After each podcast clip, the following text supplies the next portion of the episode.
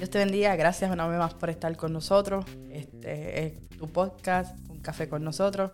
Y estoy muy contenta de estar una vez más, de verdad. Así El mismo. Señor ha sido bueno. Ha sido una semana complicada, pero seguimos aquí. Y tú sí, está, está un poquito fañosita, pero eh, estamos haciendo el trabajo de Dios. Que todo sea para su gloria. Y hablando de cosas que, que estamos haciendo, la parábola de hoy es la parábola del buen samaritano. Ok. Que normalmente la tomamos como una, una parábola de exhortación a ayudar a los demás. Sí, hay, hay que ser bueno como un buen samaritano. Pero a veces nos pasan- pasamos por alto lo que realmente significa. Esto va mucho más allá de una exhortación a ser un buen, un buen samaritano, valga la redundancia, sino que nos ayuda a entender que la ley de Dios, lo que Dios nos exige, va mucho más allá que cumplir con lo mínimo requerido o lo que está escrito.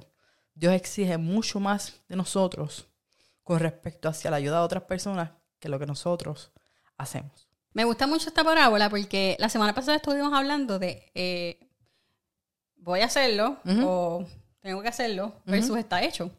Y hemos visto como eh, hemos ido creciendo o como Building up. Exactamente. Eh, todas las parábolas apuntan al reino de los cielos, comenzando desde la primera que discutimos, y esta no es, no es, una- no es diferente a las demás. Pero lo más que me gusta es que toma la perspectiva en el que no importa cuántos méritos nosotros tengamos, no importa cuán buenos seamos, cuán misericordiosos podamos ser nosotros, y uso las entre comillas, ¿verdad? Eh, todas estas obras que nosotros podamos inventar hacer o intentar hacer se van a quedar cortas para recibir el, el fa- favor de Dios. Aparte, el favor de Dios es gratis. Pero por más que nosotros intentamos hacer las cosas, se van a quedar cortas. Sí. Bueno, Amy, eh, ya habiendo discutido eso, se nos olvidó algo. ¿Qué pasó? Discutir qué café te estás tomando hoy. Anda, sí. sí, hoy, hoy nos fuimos sencillitos, Carolyn, con un latecito Un latte, sí, un latte que Amy preparó aquí. calientito, ahí. Sí. Eh, hoy, como Carolyn dijo al principio, esta semana ha sido larga y bastante complicada. Sí, demasiado. Oye, pero hoy es miércoles, Carolyn. Hoy es un día de la semana. Para la gente que no escucha el domingo, tranquilos.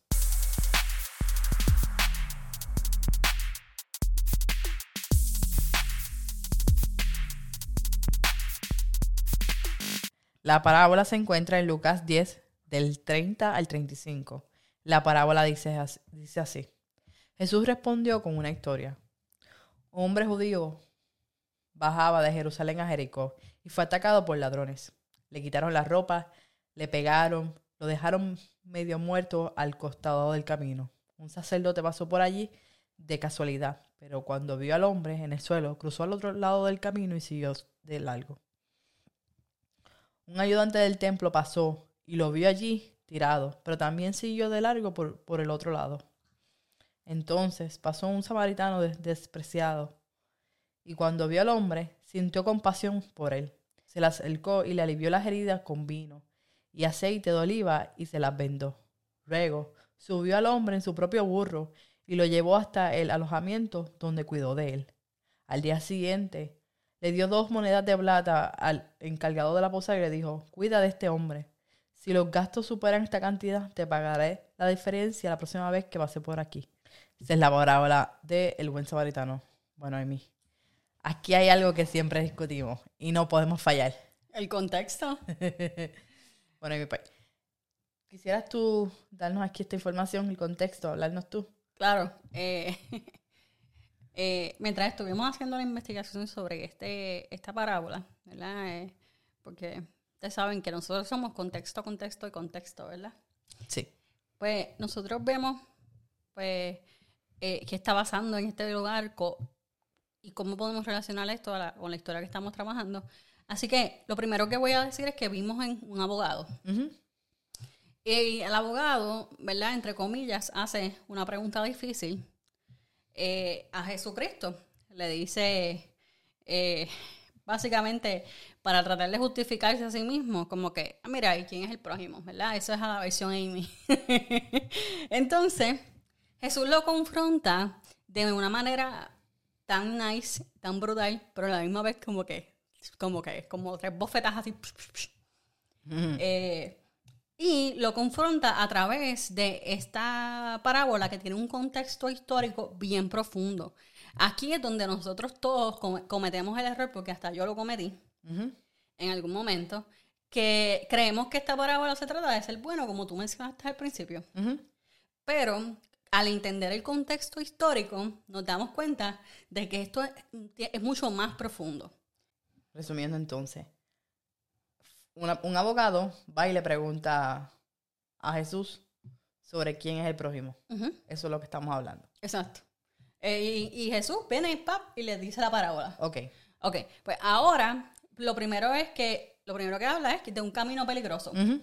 Ok, ¿qué es este camino peligroso? Bueno, estábamos buscando y estuvimos haciendo research acerca de este camino peligroso y nos encontramos que el camino eh, peligroso se encuentra entre Jericó o, o es el camino que va de Jericó a Jerusalén o de Jerusalén a Jericó, ¿verdad? Porque- Como tú lo veas.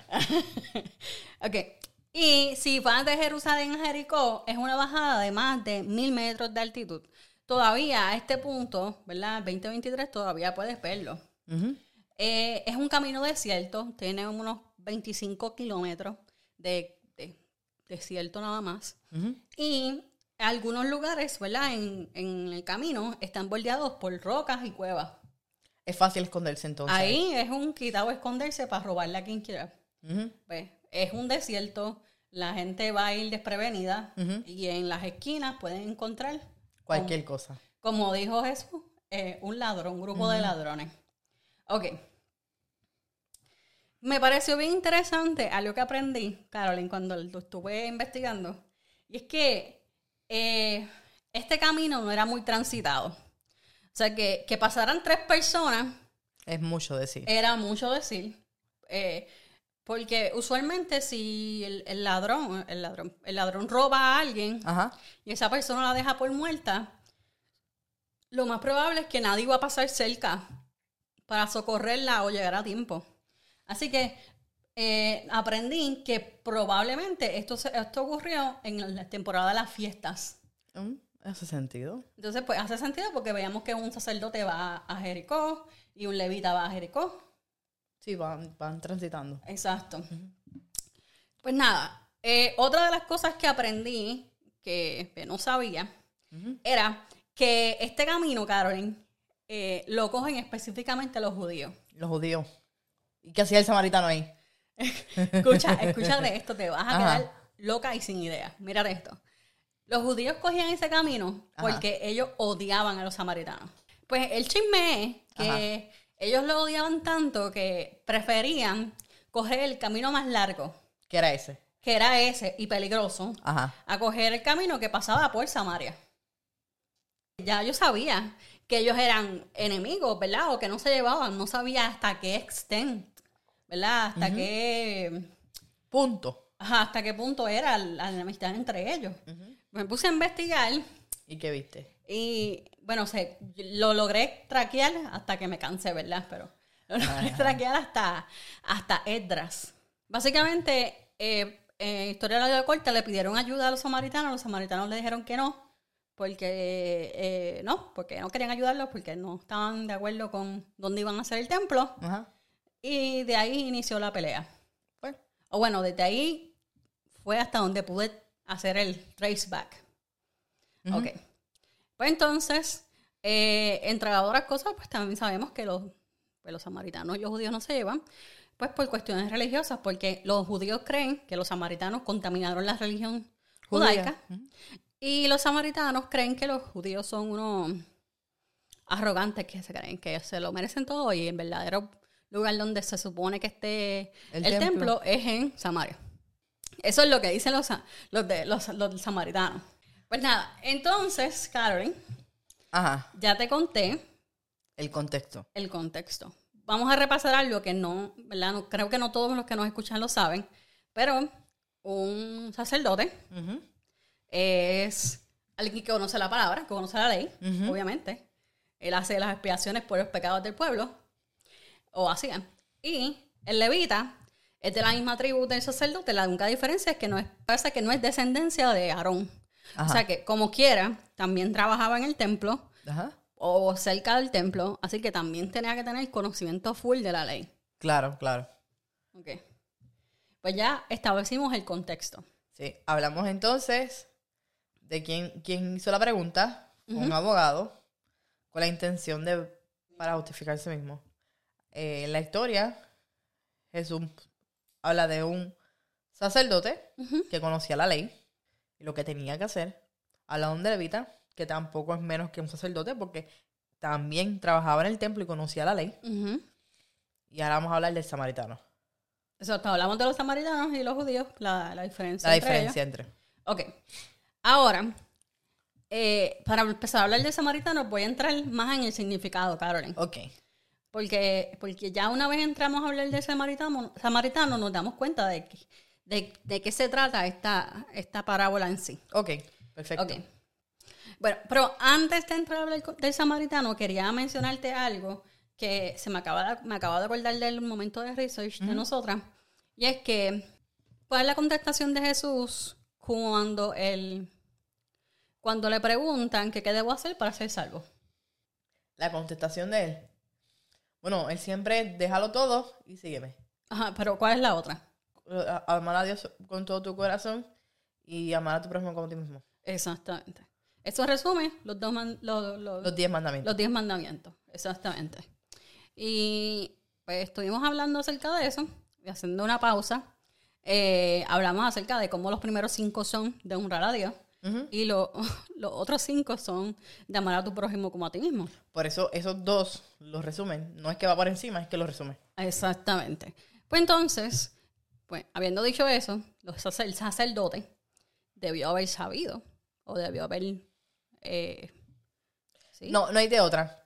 Lo, tenía, tenía saber. que saber Lo sabía. Él tenía lo sabía. que saber eh, que, que los mandamientos en la mitad de ellos se enfocan en amar a tu prójimo como a ti mismo y me parece interesante porque cuando estuvimos estudiando esto había una palabra griego no la voy a repetir porque no sé pronunciarla y esa palabra significa que se movió al otro lado de la del ¿verdad? al lado opuesto de manera adrede, no sé cómo es- decirlo en palabras bonitas, pero de esa manera. Eso quiere decir que él sí se movió, él sí vio a la persona herida, pero sabiendo lo que dice la ley acerca de amar a tu prójimo, decidió hacerse de la vista larga e irse literalmente al otro lado. O sea, básicamente como que si está en la derecha, cruzó hasta la izquierda para no tener que pasarle por el lado. ¿Ok? Sí. Entonces, el levita tiene la misma historia del del sacerdote. El levita también conocía eh, esta, esta, esta, esta ley, ¿verdad? La ley de, de que Dios le dio a los judíos. eh, y conocía que tenía que, pues por lo menos, mostrarle misericordia a ese, a ese judío que era su prójimo. Y e hizo lo mismo que hizo el sacerdote se movió deliberadamente al, Al otro, otro lado. lado. Así que nos queda una última persona Ajá. que por casualidades de las casualidades pasa por ahí. Porque ¿Por qué, por qué iba a pasar por ahí? esto es otro, otra cosa interesante. Ajá. Este samaritano pasó por ahí, pero parece que fue porque tenía algún tipo de emergencia. Porque los samaritanos, como les mencioné al principio, no se llevaban con los judíos y evitaban tomar este camino para no encontrarse con ellos. Así que el samaritano pasó por ahí, vamos a asumir o vamos a pensar que tenía una emergencia y por eso prefirió tomar ese camino para llegar a Jericó o a Jerusalén, porque no sé hasta qué lado es que van. Y se encuentra con este hombre. Dice en Lucas 10:33, dice que, que lo vio, viéndole. Bien, Vio. Y aquí, hasta este punto, él había hecho lo mismo que había hecho el sacerdote y el levita, porque los dos lo vieron, ¿no? Ujú. Entonces, la diferencia está en que este samaritano le vio y se acercó. ¿Ves la diferencia? Entonces dice en el 34, acercándose. Vemos que este samaritano vio y aceptó la necesidad de este judío. O sea, él dijo, oh, bueno, yo puedo, yo puedo suplir la necesidad de esta persona. Sí, pues voy a hacerlo. Ajá. No dijo, me voy a cruzar al otro lado y voy a hacer, voy a pichar para loco porque no va, no está. Ok. Entonces, dice que les vendó las heridas, que lo, lo vendó las heridas, que las curó, Ajá. lo montó en su cabalgadura o en su burro. Y quiero hacer tres cosas, quiero decir tres cosas importantes sobre estas estos tres cositas. quiero decir algo importante sobre estos tres puntos. Y es que recuerden que el judío le habían robado todo. Y también dice que lo dejaron casi desnudo. Sí. O sea que de donde salió las vendas Ajá. fue de la ropa del samaritano. Sí. De donde salió el aceite y el vino, que eran dos cosas importantes que todo viajero tenía que tener. También era lo que consumía para beber, porque el agua no era potable. Eso era del samaritano. Pero miren esto, no dice que a cuentagotas le limpió la herida. No dice eso en ningún No. momento. Para mí, que él echó ahí como si, como si eso no se fuera a acabar. Para asegurarse de que, ese, que esas heridas estuvieran limpias. Ajá. Así que usó de sus propias Su reserva. pro- provisiones, de sus propias provisiones. El tercer punto que quiero recordarle es que vemos que lo monta en su cabalgadora, que lo monta en un burro. El samaritano probablemente lo único que tenía era un burro. Así que lo montó a él en el único transporte que tenía para cruzar este camino peligroso. Probablemente lo montó y caminó al lado de él. Sí. No- hasta ahí no te hace pensar, wow, este hombre está yendo más allá de lo que él tenía que ir, ¿verdad? Pero no se queda aquí.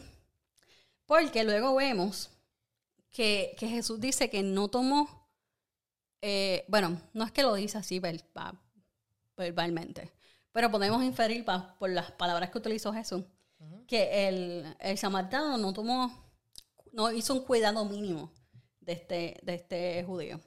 Porque lo lleva a una posada, lo cuida, porque dice que al otro día, o sea, ahí se dice que se quedó despierto cuidando a ese judío en la posada toda la noche. Y al otro día, no solamente eso, sino también le, de- le deja al dueño de la posada, le deja dinero, diciéndole, mira, eh, cuídame a esta persona porque eh, te voy a dar tantas cosas, cuídalo, asegúrate que tenga todo lo que necesita. En una- algunas versiones de las versiones de la Biblia dice le da dos denarios. Ya habíamos hablado anteriormente que los denarios son un día de salario de...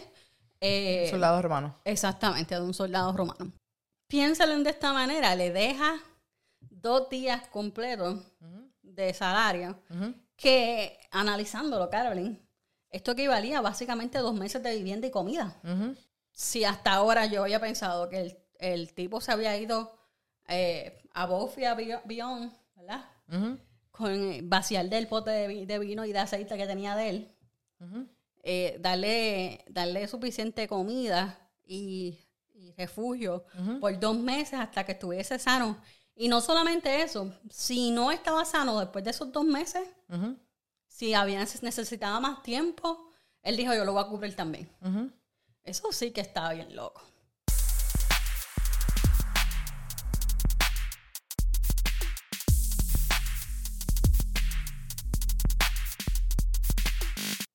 Entonces, Amy, volvemos a aclarar algo. Este samaritano está mostrando una caridad increíble, tomando en consideración que era un extraño. Eh, este judío, ¿verdad? No eran, no eran, no tenían ninguna relación uno al otro. Sí, Que podían ser hasta enemigos.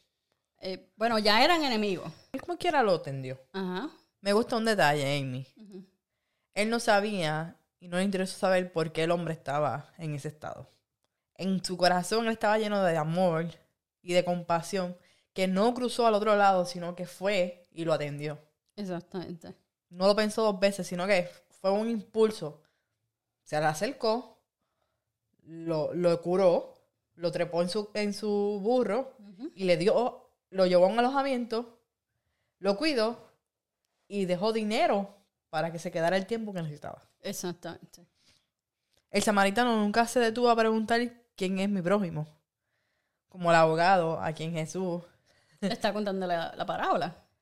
Creo que la pregunta más importante que debemos hacernos es de quién soy prójimo. Exactamente. Bueno, y ya estamos terminando. Entonces quería abundar un poquito aquí.